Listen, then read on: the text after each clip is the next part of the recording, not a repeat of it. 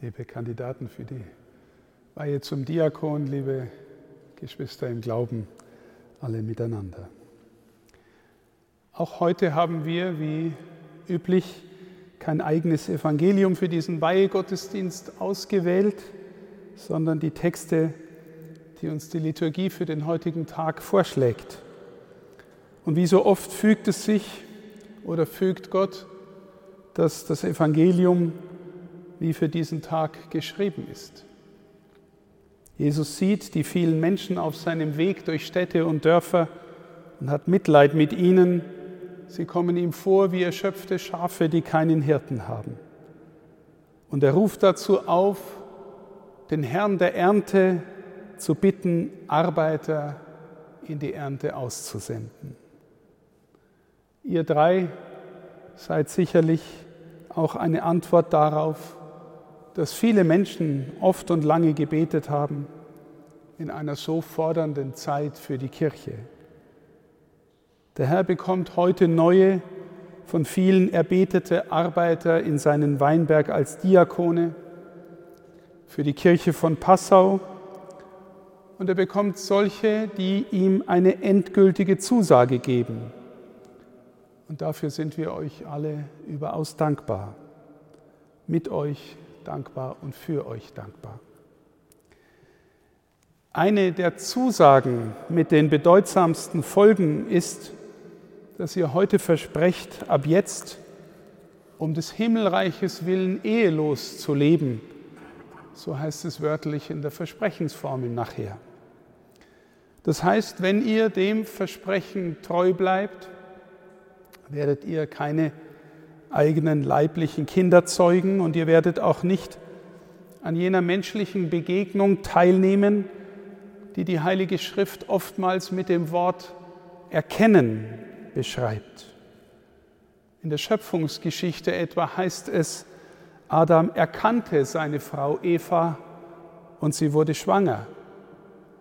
Und als der Engel Gabriel der Mutter Gottes die Geburt des Messias verheißt, fragt sie verblüfft, wie soll das geschehen, da ich keinen Mann erkenne. Ist es nicht seltsam? Die geschlechtliche Begegnung von Mann und Frau wird mit einem Wort bezeichnet, das wir zunächst einmal mit einem intellektuellen Vorgang, mit einer geistigen Leistung in Verbindung bringen. Aber die Autoren der Bibel haben den Menschen ganzheitlich gesehen. Und deshalb schließt dieser Begriff Erkennen in diesem Verständnis zusammen mit dem Denken auch das Wollen und das Fühlen mit ein, weil der ganze Mensch in der Begegnung erkennt, tief erkennt. Ein Beispiel dazu aus meinem eigenen kindlichen Erleben als ich noch ein Junge war und schon Spielfilme im Fernsehen sehen durfte, meistens damals noch schwarz-weiß, und mir damals noch wenig Gedanken über Sexualität gemacht habe, da haben bestimmte Szenen manchmal große Verwunderung in mir ausgelöst. Zur Erklärung, damals waren erwachsene Menschen nach meiner kindlichen Beobachtung meist sehr lange im Umgang miteinander per Sie, also anders als heute. Der Weg vom Sie zum Du zwischen Erwachsenen hat meistens viel länger gedauert als heute. Das war mein Eindruck als Kind. Bis meine Eltern sich mit jemand anderem geduzt haben, musste man sich schon lang und gut gekannt haben und intensives Miteinander erlebt haben. Und jetzt kommt es.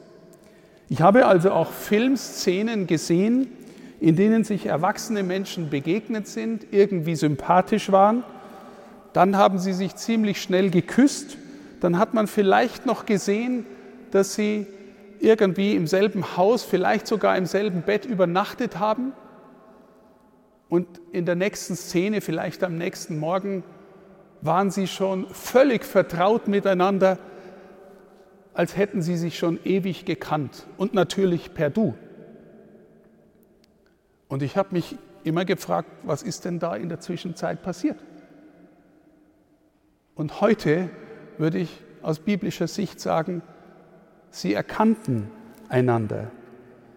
Es gibt eine Form der Begegnung, in der sich ein Mensch dem anderen öffnet, sich in der Tiefe auf ihn einlässt, sich vielleicht im Innersten berühren lässt oder berührt und es führt im gelingenden Fall zum tieferen Verstehen des ganzen Menschen. Sie erkannten einander. Aber natürlich, liebe Schwestern und Brüder, wir alle wissen, dass auch die sexuelle Begegnung zwischen Menschen nicht immer und schon gar nicht automatisch ins tiefere Verstehen münden muss. Sie kann auch schiefgehen. Der eine kann den anderen nur benutzen und ihn dann schnellstmöglich wieder loswerden.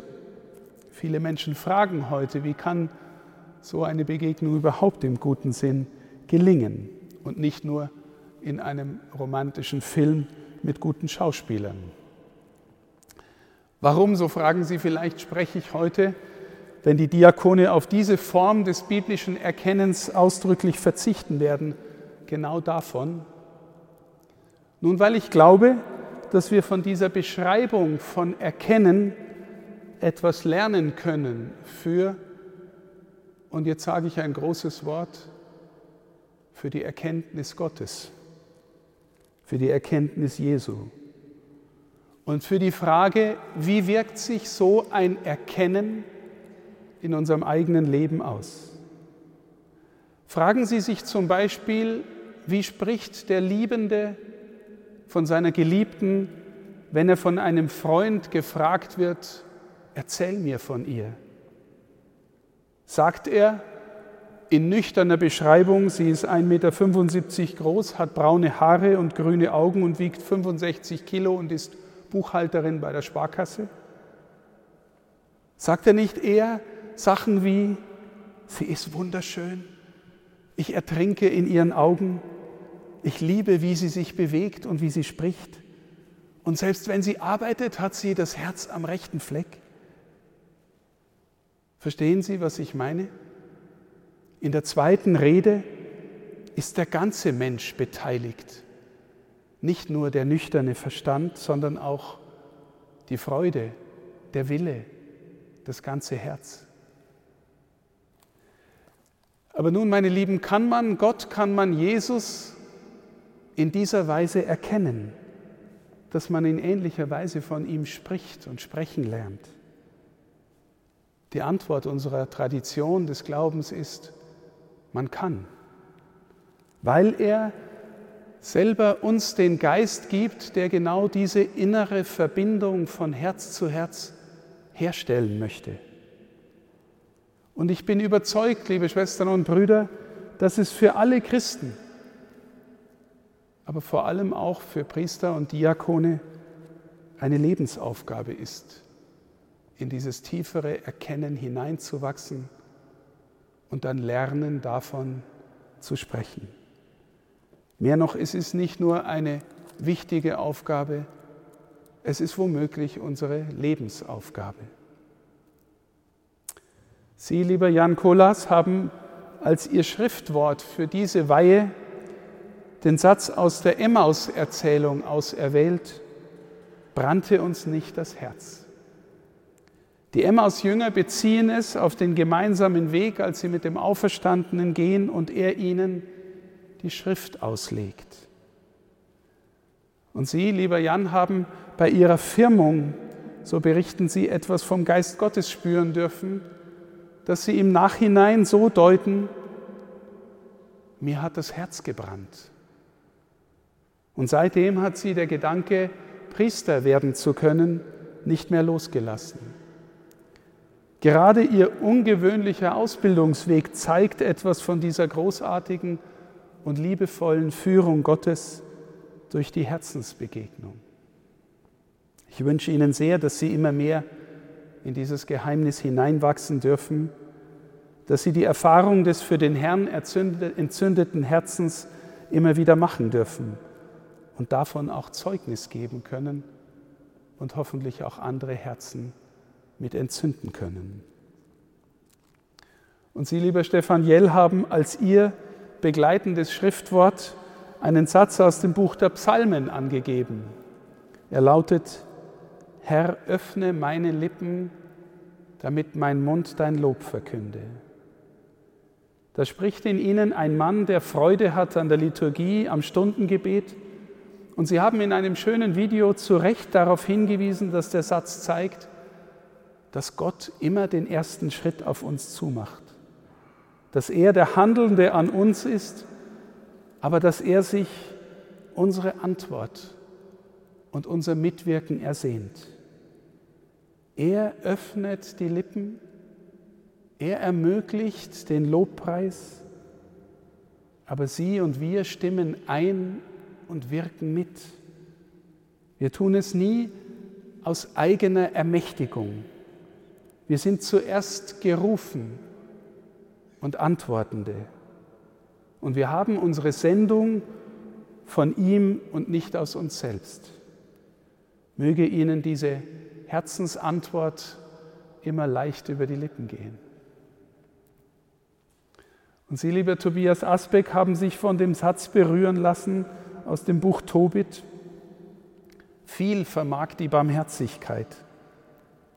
Und auch das fügt sich in die Rede vom Erkennen und Erkanntwerden durch Gott.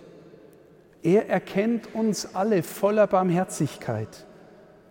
Und zwar bevor er uns irgendwie kritisch sieht und auch unsere Sünde sieht, hat er uns immer schon voller Liebe erkannt und angeschaut, weil er uns aus Liebe geschaffen hat. Liebe erkennt anders. Und sich von diesem barmherzigen Blick erkennen und lieben lassen, das habe ich auch bei Ihnen durch die Jahre der Ausbildung besonders gespürt. Das lässt reifer werden und wachsen und es bewegt uns selbst hinein in die Fähigkeit, auch von uns her barmherziger zu werden. Liebe Brüder, ich sage das sehr deutlich. Der Zölibat, den Sie übernehmen, ist nicht eine Entscheidung gegen die Liebe. Es ist eine Entscheidung für einen Weg, auf dem Sie berufen sind, Jesus, der Sie zutiefst erkennt, selbst immer mehr zu erkennen weil er der Einzige ist, der sie in der tiefsten Tiefe ihres Wesens kennt und erkennt. Und vielleicht wissen Sie selbst um diese Erfahrung. Wir hören als Menschen der Kirche viele, viele Predigten, immer wieder. Aber bei mir ist es so, die mich am meisten berührt haben, die kommen im Grunde immer von Menschen, wo man spürt und ahnt, die sind seit vielen Jahren treue Beterinnen und Beter mit dem Herrn unterwegs, in der inneren Verbindung mit ihm. Und ich möchte auch den Weg der Keuschheit für das Wort des Erkennens verdeutlichen. Es gibt nämlich auch eine Art unkeusches Erkennen. Ein Erkennen, das vor allem begierlich und besitzergreifend ist. Ich möchte es auch an dem Wort begreifen verdeutlichen. Einem Wort also, das bildlich mit dem Bild der Hand verdeutlicht, was wir mit erkennen meinen. Wir greifen auf einen Gegenstand zu. Mit der Hand begreifen wir. Unser Tastsinn versteht ja schon etwas davon, was da für ein Gegenstand sich mir entgegenstreckt, wie die Dinge sind. Aber gerade das Begreifen kann auch ein wildes Zugreifen sein, das die Dinge an sich reißt, für sich selbst in Besitz nimmt und an sich krallt. Und das ist dann ein Begreifen, das ganz schnell übersieht, was an der begriffenen Sache wesentlich ist. Mein Besitz Darauf wird es dann reduziert. Meine Selbstdarstellung. Denken Sie an Menschen, die sich mit Luxusgegenständen umgeben, manchmal auch mit Luxusmenschen, um zu zeigen, wer sie sind. Aber mein Begreifen kann auch ein zärtliches Umschließen sein, ein Halten, das im Halten nicht erdrückt, sondern zeigt, und der Sache selbst hilft, sich zu zeigen. Es ist ein Begreifen, dem es wirklich um die Sache geht und nicht um den eigenen Profit und Vorteil. Denken Sie an etwas Zerbrechliches, das das verdeutlichen kann. Ich halte eine Löwenzahnblume in ihrer Reife mit den Flugblättern, die sie schon hat. Eine Pusteblume. Wie gehe ich damit um? Besitzergreifend zerstöre ich sie, im zärtlichen Umhüllen zeige ich sie und gebe den Flugschirmen die Möglichkeit, wegzufliegen, sich zu zeigen. Und jetzt wieder zum Dienst des Diakons von diesem Verständnis.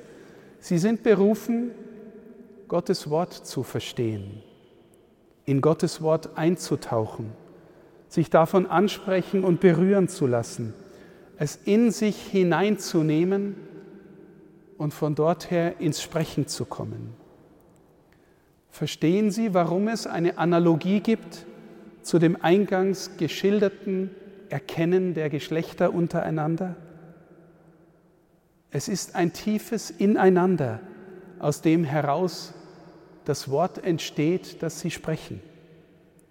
Und es entsteht hoffentlich so, dass Ihr Begreifen des Gotteswortes und Ihr Sprechen davon nicht ein gieriges Besitzergreifen ist, dass es auch nicht zur eigenen Selbstdarstellung benutzt wird, sondern dass es von der Ehrfurcht vor dem Wort getragen ist, dass es aus der betenden Begegnung mit dem Wort lebt und damit aus der betenden Begegnung mit dem lebendigen Gott.